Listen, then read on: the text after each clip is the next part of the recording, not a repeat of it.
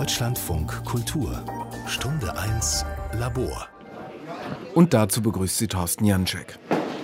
Herzlich willkommen zur zweiten direkten Auktion. Ich freue mich, dass Sie alle so zahlreich erschienen sind. Wir begrüßen auch unsere internationalen Freunde über Lotissimo. Herzlichen Glückwunsch, guten Tag. Und natürlich über unsere tolle Webseite. Ähm, alle Operator sind on Standby. Das Team ist da. Unsere Gäste im Saal sind aufgeregt und schauen mit den Hufen. Samstagnachmittag in einem mittelgroßen Erdgeschossraum in Berlin-Kreuzberg. Ich bin zum ersten Mal in einem Auktionssaal, genauer gesagt bei der direkten Auktion. Die Karte mit meiner Bieternummer in der Hand, 187 und ziemlich aufgeregt. Ich war im letzten Jahr schon mal online bei der direkten Auktion dabei und habe ein Bild ersteigert. Nur zweimal auf die Maus geklickt, das war ein bisschen wie bei eBay. Jetzt ist es ganz anders. Der Auktionator Fares Al-Hassan steht am Pult. Links davon blicken Auktionsmitarbeiterinnen und Mitarbeiter konzentriert in ihre Bildschirme, wo die Live-Gebote aus dem Netz eingehen. Rechts vom Pult eine Kamera, die für die Auktionsplattform Lotissimo einen Livestream zum Mitbieten überträgt. Um mich herum lauter potenzielle Gegner. Das wird eine echte Selbstversuchung heute Nachmittag, denn ich habe natürlich vor, mitzusteigern. Los 152, später mehr dazu. Wir dürfen hier beginnen bei 999 Euro. Vor der wirklichen Auktion hatte ich mir allerdings vorgenommen, die Macher dieser ganz besonderen Versteigerung kennenzulernen. Ein Ausflug soll das also werden in das Ökosystem eines alternativen Kunstmarktbiotops. Aber hier zum Beispiel ist das Studio von Sophia Nordmann, die auch eine Künstlerin der Auktion ist. Und so sind überall in den Seitentrakten äh, Studios, Werkstätten. Ein schöner Spätsommerabend zwei Wochen vor der Auktion. Wir sind in einem alten Industriegelände aus dem 19. Jahrhundert in Berlin-Reinickendorf. Schnaps wurde hier in den Backsteinhallen gebrannt und gelagert. Heute ist das ein Areal für Künstler und Kreative. Hier beginnt die zweite Ausgabe der direkten Auktion klingt wie direkte Aktion, soll auch so klingen, denn die direkte Aktion, das war ja der politische anarchistische Versuch an Parlamenten und Interessenvertretungen vorbei, direkt in ökonomische und politische Verhältnisse einzugreifen, kurz die Sache selbst in die Hand zu nehmen. Hi, this is Nadania. She runs the glass blowing workshop here. Holm Friebe, Publizist, Gründungsmitglied der Zentralen Intelligenzagentur und Kunstformate-Erfinder, hat die Sache selbst in die Hand genommen. Die Sache ist der Kunstmarkt in Zeiten von Corona. Er und das Team der direkten Auktion halten sich nicht an die ökonomische Ordnung im Kunstbetrieb. Hier also die Galerien, dort die Auktionshäuser. Bei dieser Auktion ist es so, dass nicht Sammlerinnen und Sammler ihre Werke einliefern, sondern so, dass Kuratorinnen und Kuratoren in Berliner Ateliers ausschwärmen und Werke auswählen, sie an ungewöhnlichen Orten zu einwöchigen Ausstellungen zur Vorbesichtigung verdichten. Und dann gibt es eben eine Auktion, bei der zwei Drittel der Einnahmen direkt an die Künstlerinnen und Künstler gehen. Also vermutlich wurde hier der gesamte Schnaps Preußens. Darf ich vielleicht eine Bemerkung dazu machen? Bitte sehr. Was, wenn du dich da besser auskennst? Nein, weil das so, so lustig ist. Das ist eine lustige Geschichte. Das hier war die Produktionsstätte der Ostdeutschen Spritfabrik. Also es hieß wirklich Spritfabrik. Haben sie das Kind direkt beim Namen benannt. Und dann haben die irgendwann festgestellt, dass es doch schöner wäre, wenn man den Preis hochhält. Denn Kartelle kamen damals gerade in Mode. Und dann wurde hier etabliert das Deutsche Spirituosenkartell. Hochprozentiges gibt es auch heute in der ehemaligen Schnapsfabrik in Berlin-Reinickendorf. Es findet ein Collectors Dinner statt. Ein Essen, bei dem Sammlerinnen und Sammler auf Kuratorinnen und Künstlerinnen und Künstler treffen, man erst gemeinsam Kunst betrachtet und dann draußen an Biertischen und Bänken kurdische Spezialitäten isst, Raki oder Wein oder beides trinkt und über Kunst diskutiert. Alle genießen die lockere Atmosphäre und das Gefühl, Teil einer Kunstguerilla-Bewegung zu sein. Holm, die zweite Ausgabe, das Ganze wirkt jetzt total professionalisiert schon.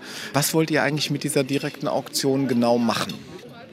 Wir wollen, dass die Künstler im Mittelfeld, die eigentlich eine gute Karriere haben, die bei jeder Groupshow dabei sind, die sich den Arsch abarbeiten, also Künstlerinnen natürlich auch, und die durch Corona massiv einen Knüppel in die Kniekehlen bekommen haben, dass die eine akute Cash-Infusion kriegen und einen neuen Startpunkt für ihre Karriere. Das heißt, einen Eintrag in den Preisdatenbanken auf dem Sekundärmarkt.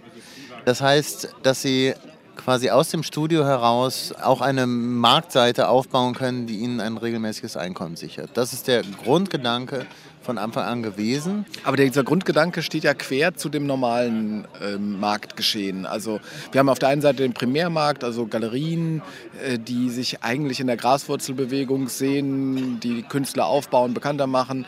Und dann gibt es auf der anderen Seite die Auktionshäuser, die quasi Sammler und Sammler zusammenbringen und wo es dann darum geht, den Preis nach oben zu juxen, zu gestalten und so weiter und so weiter.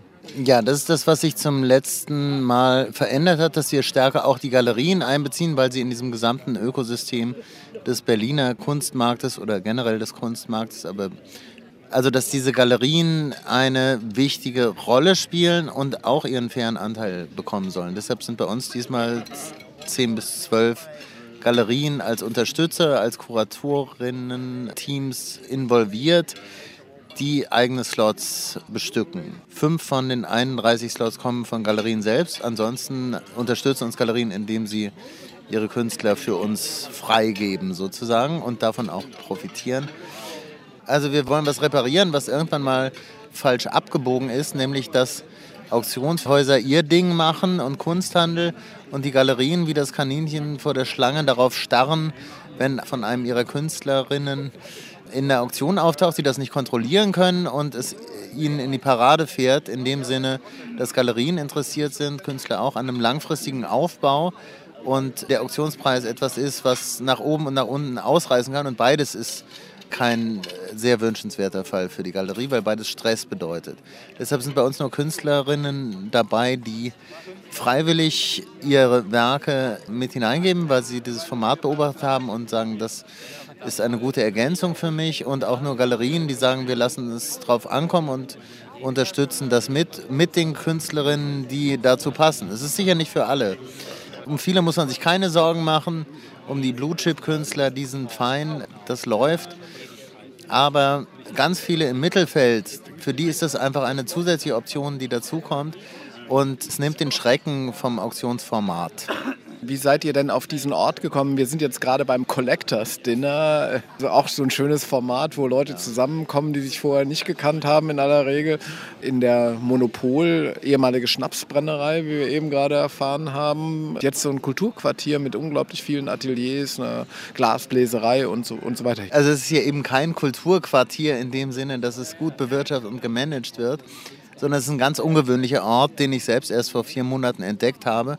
Ein riesiges Areal, das das preußische Schnapsmonopol um die letzte Jahrhundertwende äh, innehat. Und man sieht hier noch die Anlagen, teilweise die riesigen Tanks. Auf diesem Gelände sind seit sechs Jahren Künstlerstudios, weil die Investoren, die das gekauft haben, einen ganz interessanten, ungewöhnlichen Ansatz verfolgen nämlich das Ganze von innen heraus zu entwickeln mit den Leuten, die hier arbeiten. Es gibt Werkstätten hier und es wird alles mit ruhiger Hand von innen heraus renoviert. Natürlich ist auch das Teil des Artwashings, wenn man so will, und es nimmt teil an der allgemeinen Immobilienpreisentwicklung. Aber wir kamen hier hin und haben festgestellt, dass hier ein ungewöhnlicher Wind weht und eine sehr gute Atmosphäre, die sehr gut zu uns passt weil wir eben nicht snobistisch, elitär sind, sondern demokratisch. Also der Kunstmarkt könnte größer sein, als er ist, wenn mehr Menschen sich trauten. Und wir wollen genau diese Zugangsbarrieren nicht, deshalb sind wir hingegangen. Das war natürlich auch eine steile Wette, weil das heißt, erstmal Leute nach Reinickendorf rausholen. Wir hoffen darauf, dass sich das rumspricht in der Stadt. Kann man mit dem Fahrrad hinfahren, nur so, Absolut. also aus Mitte. Es ist gar nicht so weit, aber für viele Menschen hört die Welt immer noch am S-Bahn-Ring auf. Und ein Teil unseres Programms ist, Orte zu entdecken, jetzt wo es wieder geht, nach den Lockdowns, wo man die Stadt neu entdeckt. Und wenn man diesen Entdeckergeist erstmal entdeckt, dann hat man auch Lust, neue Positionen, die in Berlin entstehen, nicht nur von Berliner Künstlern, sondern auch von vielen internationalen Künstlern, die kurz mal hier Fuß am Boden haben. Auch die haben wir sehr stark drin diesmal zu entdecken und das Ganze ergibt für uns ein Paket, das funktioniert. Wie habt ihr das äh, überhaupt auf die Beine gestellt? Die Kuratorenteams gefunden, koordiniert, wer was macht? Das ist doch ein riesen Aufwand. Ja, es ist gemanagtes Chaos. Das Ganze unstrukturiert in vielen Online-Chats, in denen die einzelnen Themengruppen sich finden, von der Webentwicklung, die sich relativ autonom bewegt hat, unter Ägide von Ivo Wessel, der auch, Sammler, auch Sammler, aber vor allen Dingen Webentwickler, Programmierer, der aus dem Stand mit seinem Team eine Auktionsplattform dahingestellt hat. Ich habe mich im Wesentlichen darum gekümmert, die 31 Kuratorinnen-Teams bei Laune zu halten, denn das ist eine der wirklichen Innovationen dieses Formats, dass wir den Kreis quadrieren. Einerseits in jede Nische. Berlin ist ja ein Dorf der Dörfer, das gilt insbesondere für den Kunstmarkt. Und jeder hat, jede, jeder hat sein Netzwerk. Wir bringen all diese Netzwerke mit über die Kuratoren und haben gleichzeitig aber eine Qualitätssicherung. Also nicht jeder, jede kann mitmachen, sondern man muss an den Kuratoren vorbei. Also wir haben eine große Bandbreite und trotzdem den Stempel der Qualität, den jeder und jede einzelne Kuratorin dadurch mitbringt, dass sie ihre Expertise hat, die Künstlerin schon lange beobachtet und sagt, darauf wette ich, das ist was Gutes. Und das scheint sich zu bestätigen, denn wir haben durchweg hohe Qualität aus sehr unterschiedlichen Feldern, von Urban Art, Street Art bis hin zu etablierten Positionen, Galerien und Museumspositionen. Die Berliner Kunstmarktszene guckt da mit Wohlwollen drauf oder gibt es da auch Kritik und denkt, äh, was, was soll das eigentlich? Also wir sind doch eigentlich sozusagen die Gatekeeper und wir laden doch eigentlich Leute ein und insgesamt sind, glaube ich, äh, fünf bis acht Prozent äh, der Künstler in Deutschland von Galerien vertreten und plötzlich kriegen die hier eine Plattform und können verkaufen. Also ausgehend von der Idee, der Kunstmarkt könnte größer sein, als er jetzt ist, stoßen wir auf sehr viel Wohlwollen, auch von Instanzen, die eigentlich uns als Konkurrenz wahrnehmen können. Also das Auktionshaus Griesebach hat uns gerade ein freundliches Insta-Posting als Empfehlung mitgegeben. Das freut uns natürlich sehr, denn wir wollen auch mit allen zusammenarbeiten und nicht gegen irgendjemanden arbeiten. Jeder, der mit uns zusammenarbeitet, ist herzlich willkommen, weil wir wirklich ein inklusives Format sind. Wir verballern Steuergelder und insofern können wir es uns gar nicht erlauben, als Disruptoren aufzutreten. Wir wollen halt eine zusätzliche Option schaffen, die aber für alle innerhalb dieses Ökosystems interessant sein könnte, potenziell. Du hast gerade gesagt, ihr verballert Steuergelder. Wie ist denn das zustande gekommen, dass da Steuergelder plötzlich drin sind?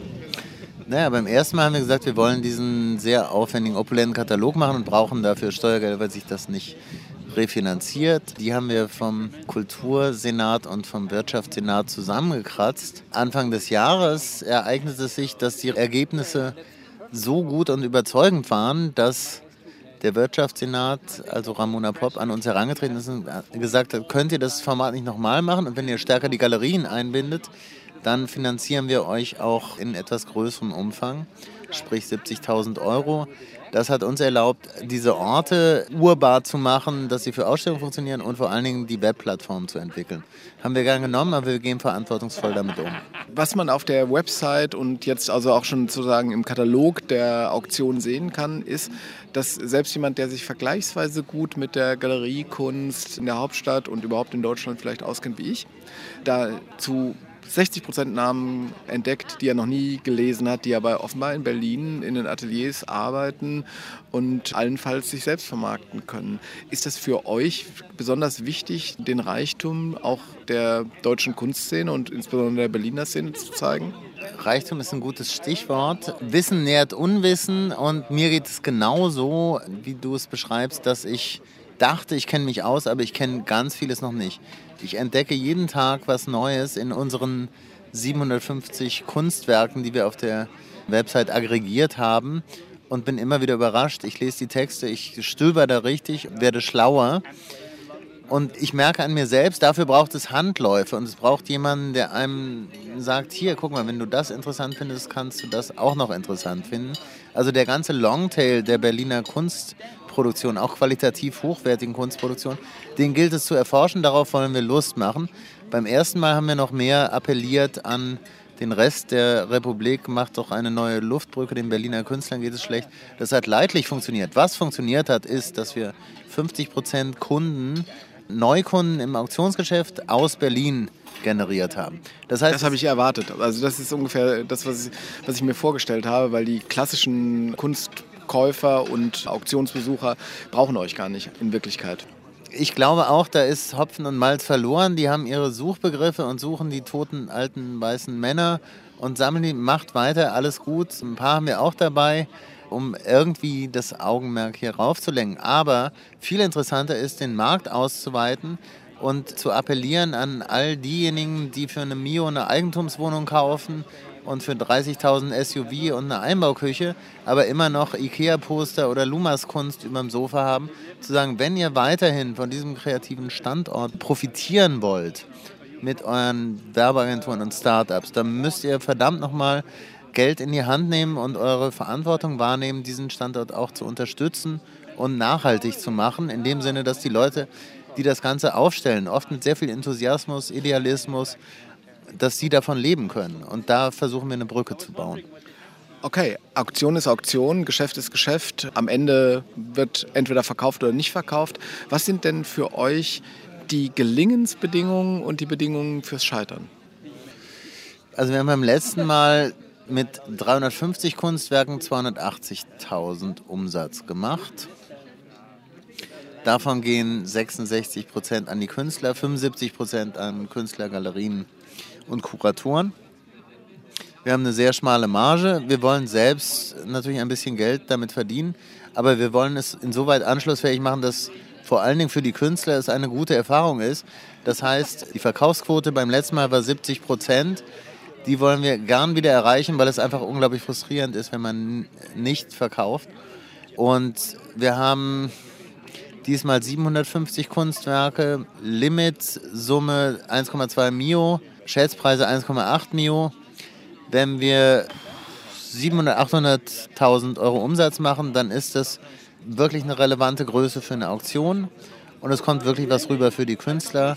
Und das ist ein klares Signal. Das wäre ein Auftrag der Wähler, sprich Sammler und Käufer, an uns, das Format weiterzuentwickeln. Natürlich geht es bei dieser direkten Auktion ums Verkaufen. Und schon beim ersten Rundgang durch die Vorbesichtigungsausstellung bleiben meine Augen an einem rechteckigen Stahlrahmen hängen, in den Streifen von zum Teil mit Farbresten versehenen Alltags- und Baumaterialien montiert und verspachtelt sind. Eine Collage aus der Wirklichkeit des urbanen Raums, roh und geometrisch komponiert zugleich. Das Werk des niederländischen Künstlers Bram Bram verfolge ich, seit ich es vor etwa zwei Jahren auf der Kunstmesse Art Berlin entdeckt habe. Immer wieder schaue ich mir Bilder in seinem Instagram-Account an. Nun hängt es hier. 1400 Euro soll das Mindestgebot für dieses Objekt sein, damit geht's los. Und dann kommen noch 19% Mehrwertsteuer dazu und 4% für die Künstlersozialkasse.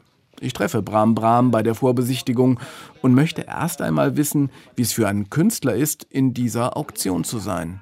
Ja, natürlich ist es sehr gut, weil es so ein großes Ding geworden ist, auch hier in Berlin. Und ist es ein großes Ding in Berlin geworden? Ja, ja, das glaube ich. Ja, du siehst auch Zeitungen und auf Internet, auf Facebook und Social Media, wie viele Leute da doch etwas mitmachen. Und ja, ich denke, dass es ein großes Ding ist. Und wer ist auf dich zugekommen?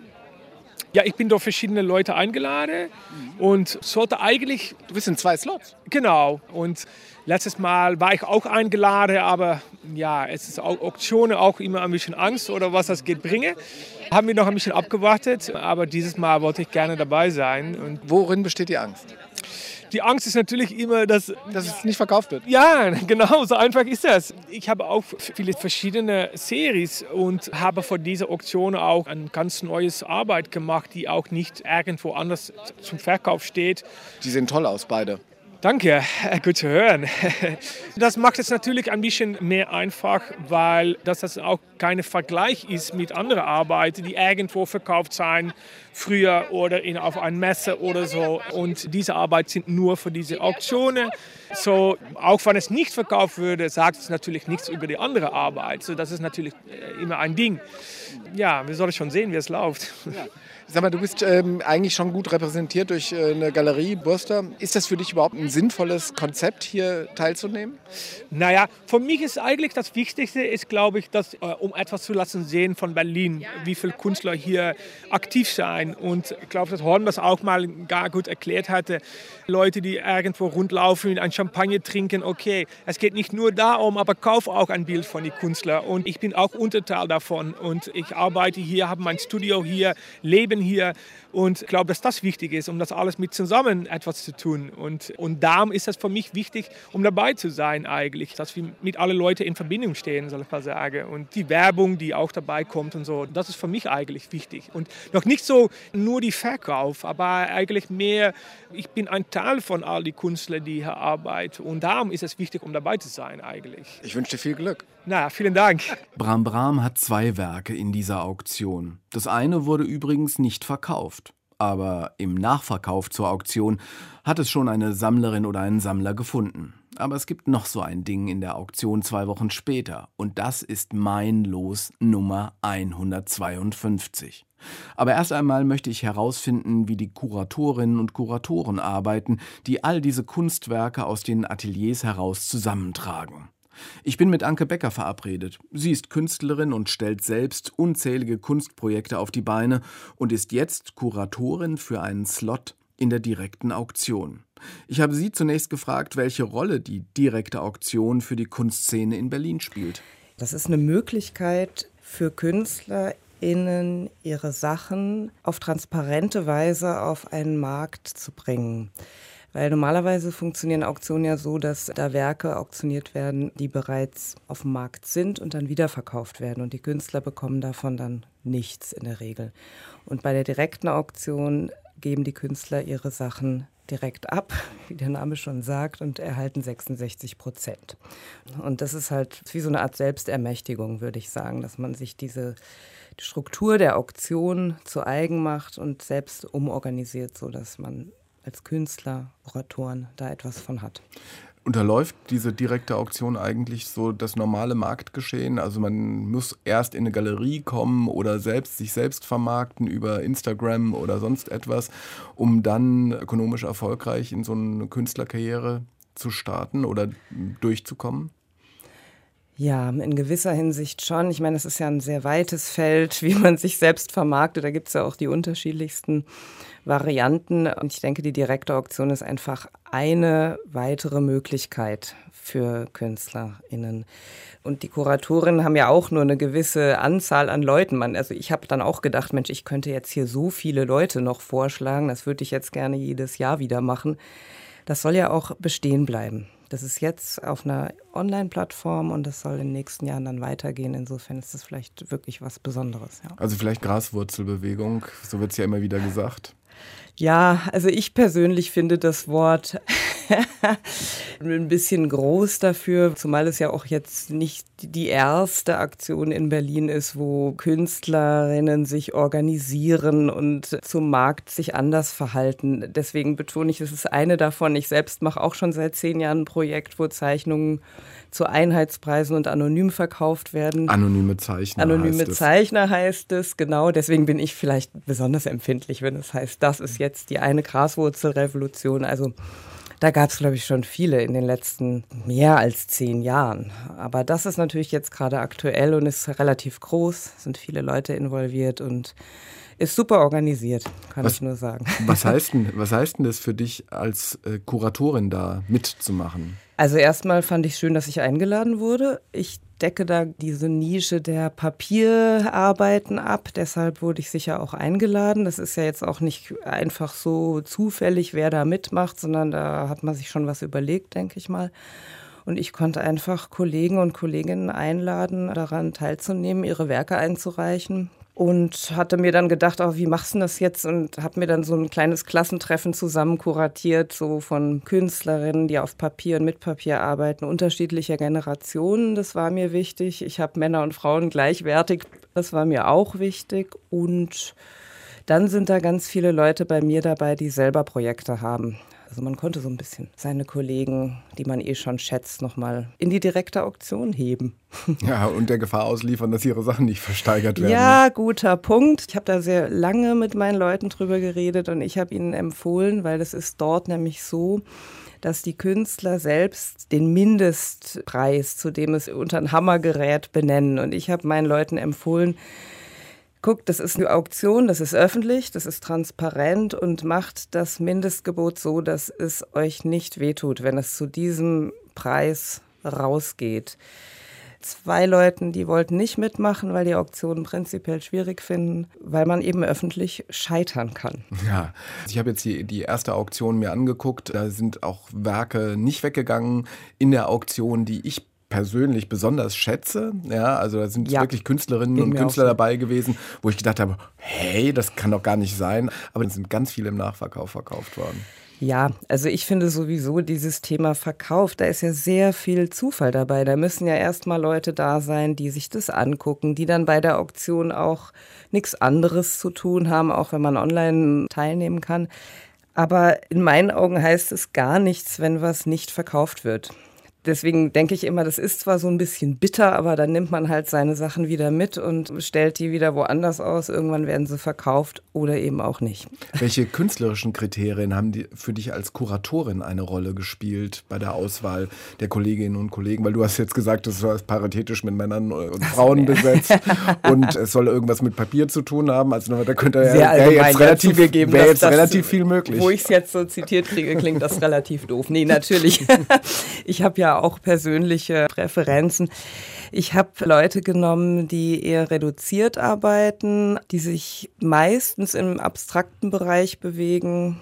Viele Arbeiten ist mir dann hinterher aufgefallen, als ich die Sachen in der Hand hatte, arbeiten seriell. Deswegen habe ich dann von manchen einfach auch mir zwei Sachen aus einer Serie geben lassen.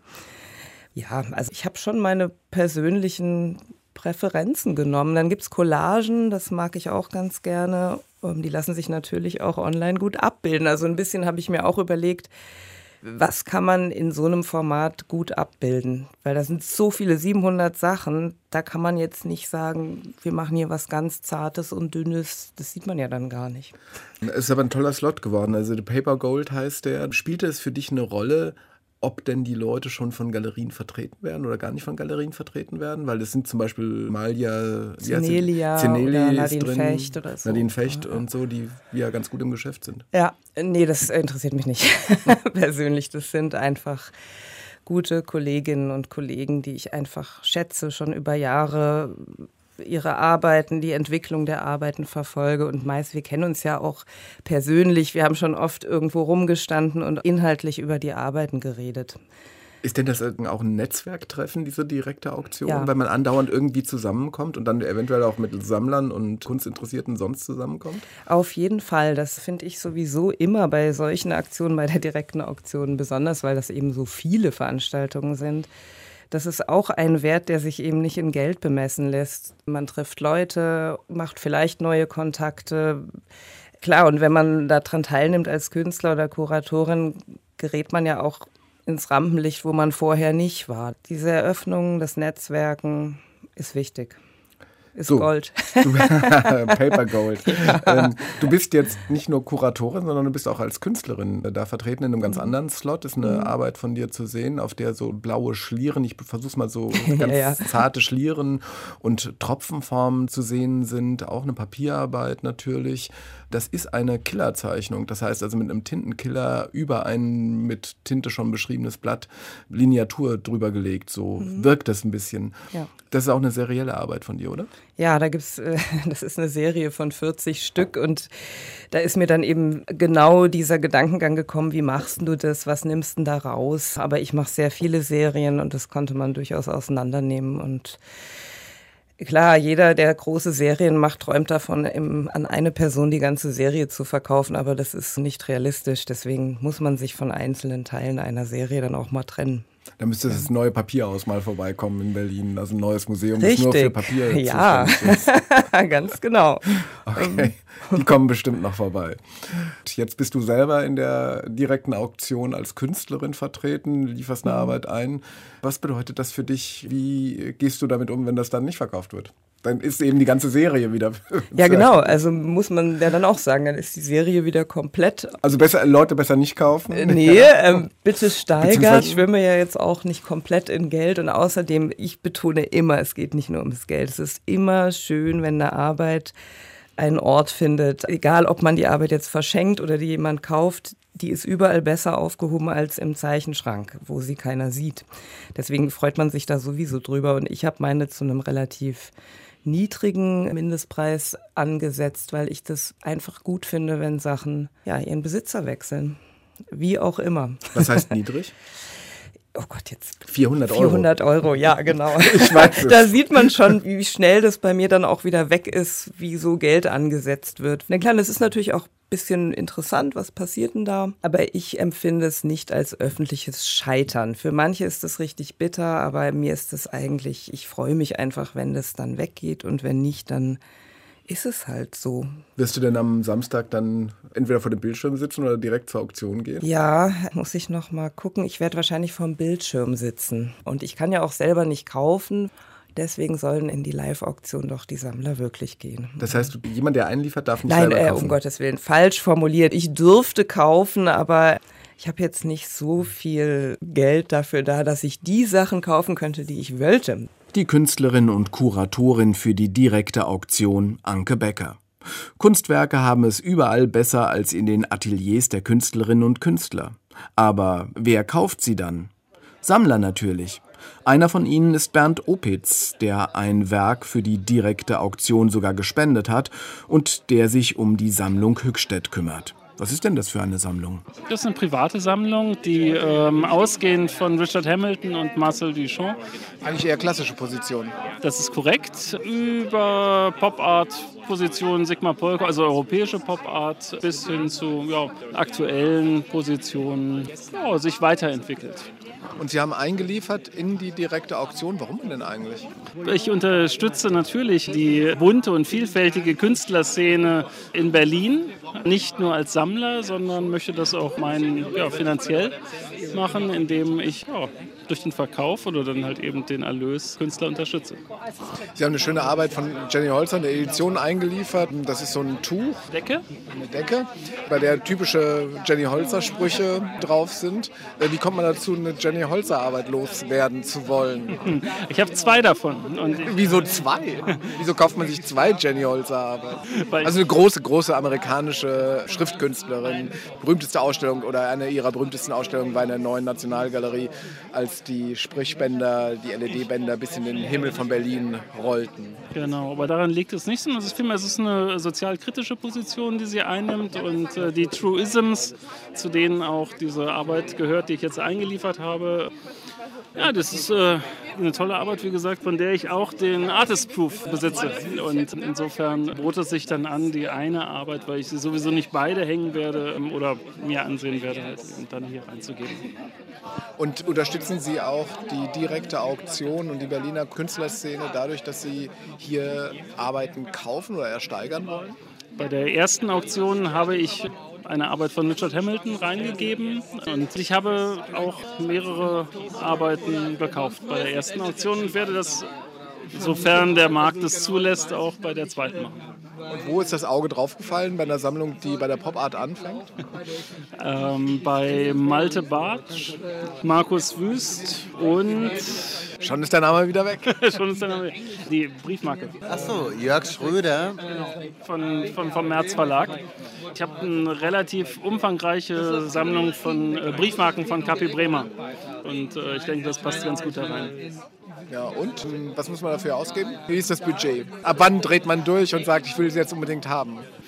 Das muss meine Frau entscheiden. Ich habe tatsächlich bei der ersten direkten Auktion, ich meine, für fünf Sachen Vorgebote abgegeben, drei oder vier davon bekommen und bei zweien live mitgeboten. Also es war eine, war eine Mischung aus allem. Die Mischung macht's. Der Sammler Bernd Opitz. Ihn sehe ich übrigens nicht bei der Auktion in Berlin-Kreuzberg. Er wird mir also nicht mein Kunstwerk wegschnappen, Nummer 152. Ich will mich sowieso nicht in ein Bietergefecht verwickeln lassen, habe mir ein Limit gesetzt, aber wer weiß schon, ob einem im Saal dann nicht doch noch die Pferde durchgehen. Faris Al-Hassan weiß es. Er ist der Auktionator der direkten Auktion. Was bedeutet das denn, Kunst zu versteigern? Ja, das ist das Schönste, was man machen kann. Also man ist umgeben von wunderschönen Gegenständen, die man selber sammelt und wertschätzt. Und Auktionieren ist für mich ein Glücksgriff in der Berufswahl. Ich kam dazu, auch weil ich viel im Kunstmarkt gearbeitet habe. Wie kommt man dazu? Na, ich kam dazu, weil ich mir das alles angeschaut habe und gedacht habe, ihr macht das alle irgendwie seltsam. Ihr arbeitet alle einer Spitze der Pyramide zu. Also die guten Galeristen oder die Jungen äh, rauchen sich alle ganz schön auf. Am Ende geht oft der Künstler doch zu dem Galeristen, der ihm mehr gibt, mehr bietet, einen Assistenten schön. Und ich habe recht früh erkannt, man sieht mir immer an, was ich denke. Immer. Ja, also, Auch beim Auktionieren? Ja, man, ich, es ist sehr schwer zu lügen für mich. Tatsächlich. Also wenn ich das versuche, weiß jeder immer, meine Güte, fahre es so. Und der Auktionator ist dafür eine wunderschöne Rettung oder Wahl, weil ich muss niemandem groß was erzählen. Die Auswahl ist da. Manchmal habe ich die gemacht, manchmal oder häufig, meistens eigentlich kommt sie von außen. Und ich bin wie ein Notar. Sogar der Preis gefunden wird innerhalb des Saals und unter den Menschen, alle, die es interessiert. Ich muss gar nicht viel machen. Ne? Ich schlage am Ende zu wie ein Notar und mache einen verbindlichen Kauf. Ja gut, aber das hört sich jetzt so easy peasy an, aber der Auktionator ist sozusagen die charismatische Figur, auf die sich dann am Ende alle Augen richten. Der hat sozusagen mit einem Wimperschlag und einer kurzen Verzögerung oft in der Hand, wie ein Preis sich findet oder gestaltet wird. Wenn Leute am Zweifeln sind, ist er derjenige, der durch eine geschickte äh, Blickwahl die Leute dazu verführt, eben auch das zu machen. Wie macht man das? Das haben Sie gesagt. Kein Kommentar. Aber so ist es doch. Das äh, habe ich mal gehört, ja. Na, ich bin wie ein Notar, ich stehe da wirklich ganz über den Dingen.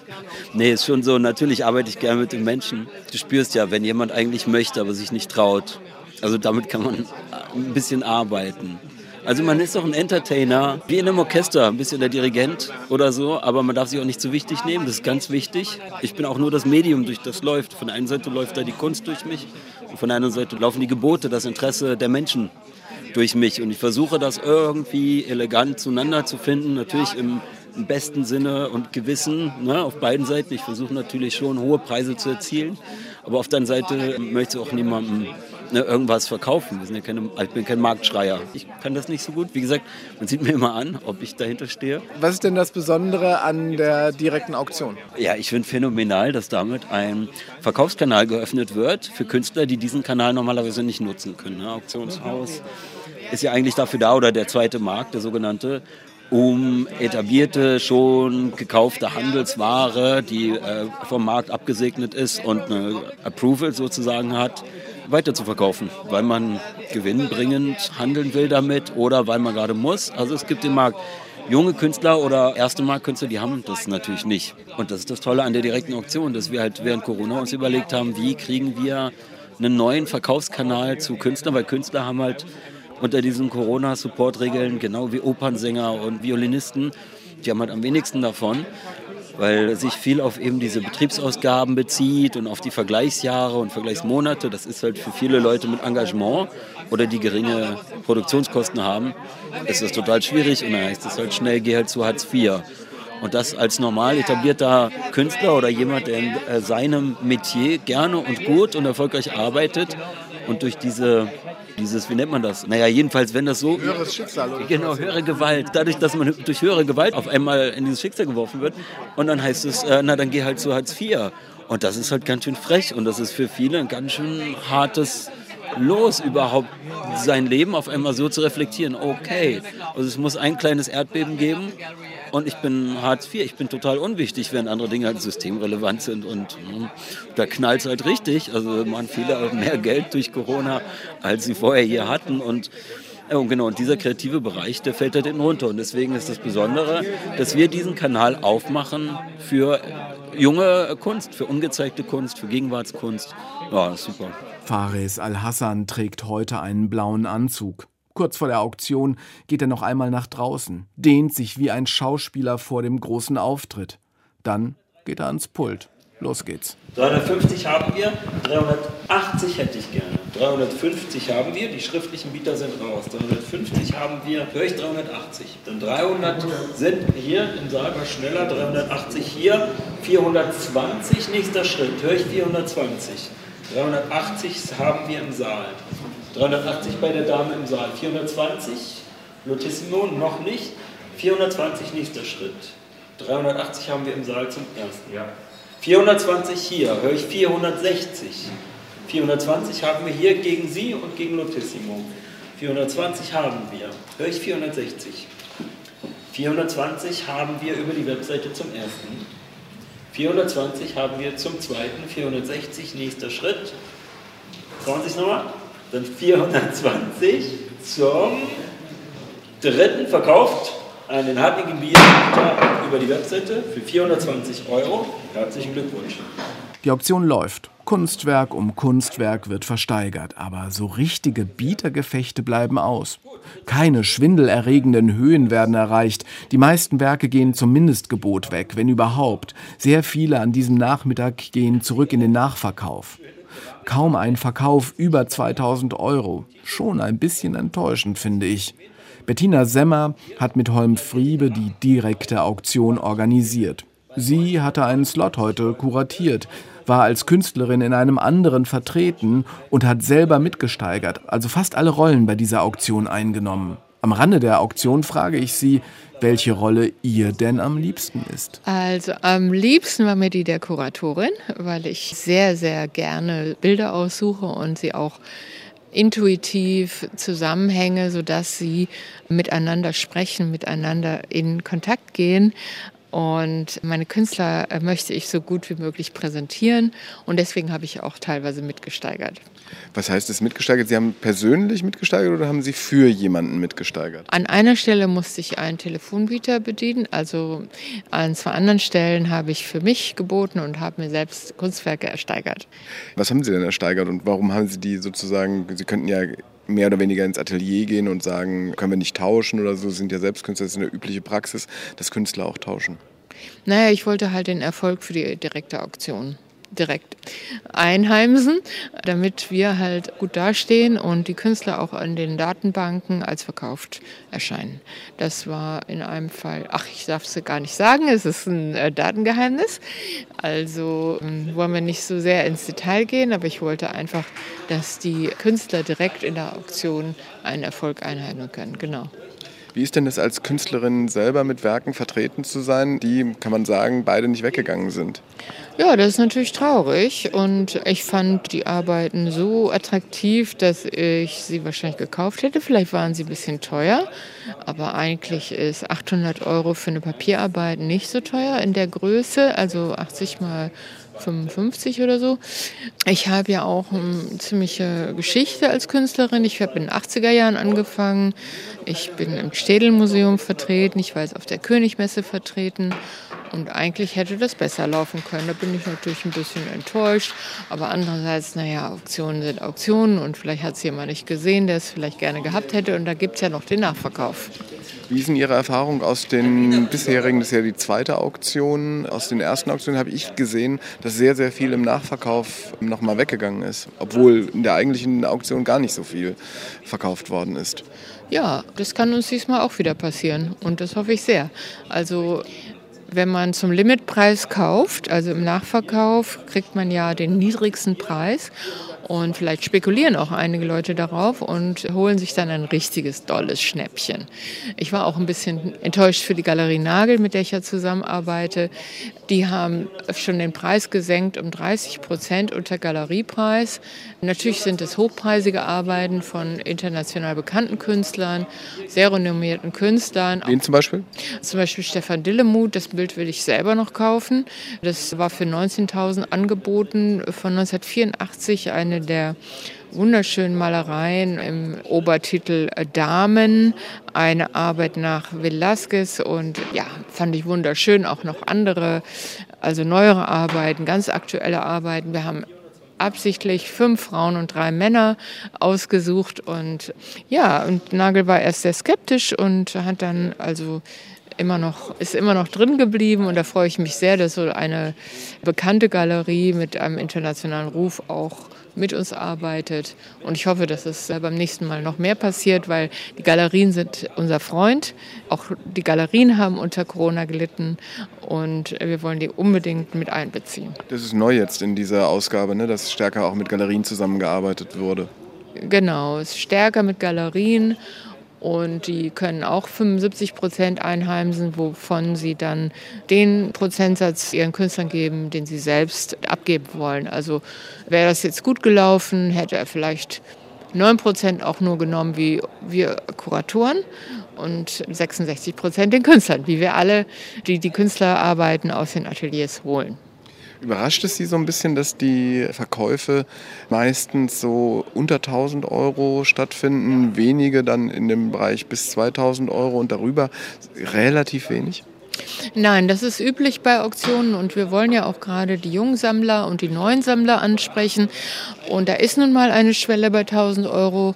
Das finde ich fantastisch, weil das heißt eigentlich, dass wir eben genau diese Sammler erreicht haben, die nur ein bisschen Geld übrig haben, aber im Grunde eigentlich well-to-do sind, also denen es gut geht finanziell und die vielleicht äh, Doppelverdiener sind als junges Paar mit Familie oder ähnliches.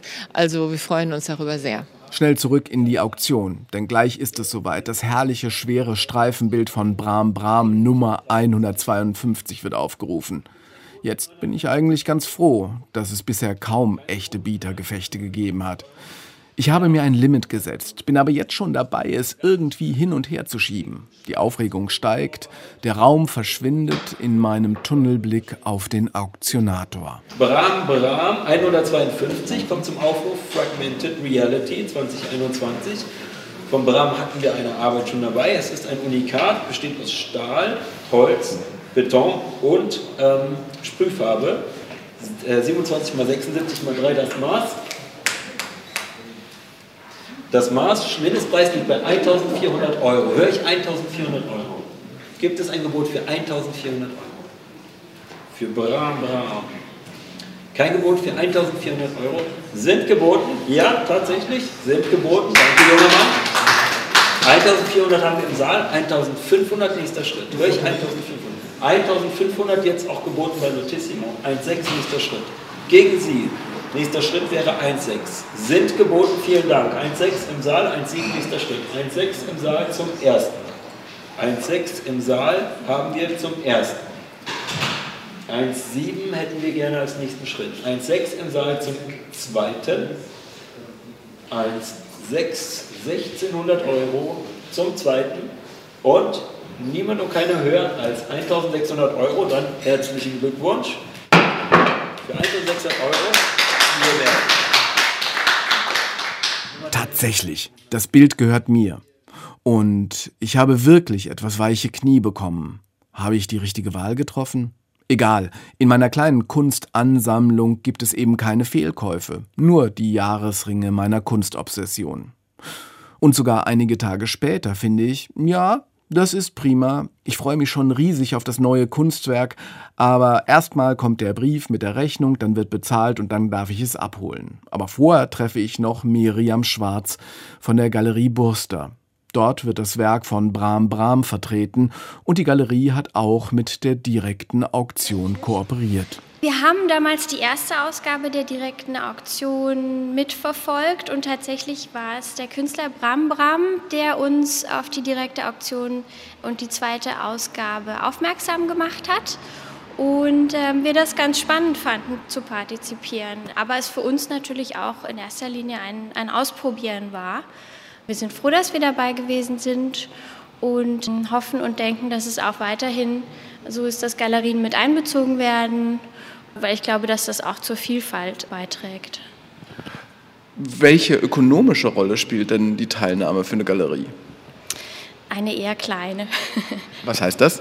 Also es wird ja natürlich aufgeteilt und ähm, für uns ist das in erster Linie eine Plattform, um unsere Künstlerinnen und Künstler einem Netzwerk zu zeigen, das bis jetzt vielleicht noch nicht auf die Position aufmerksam geworden ist.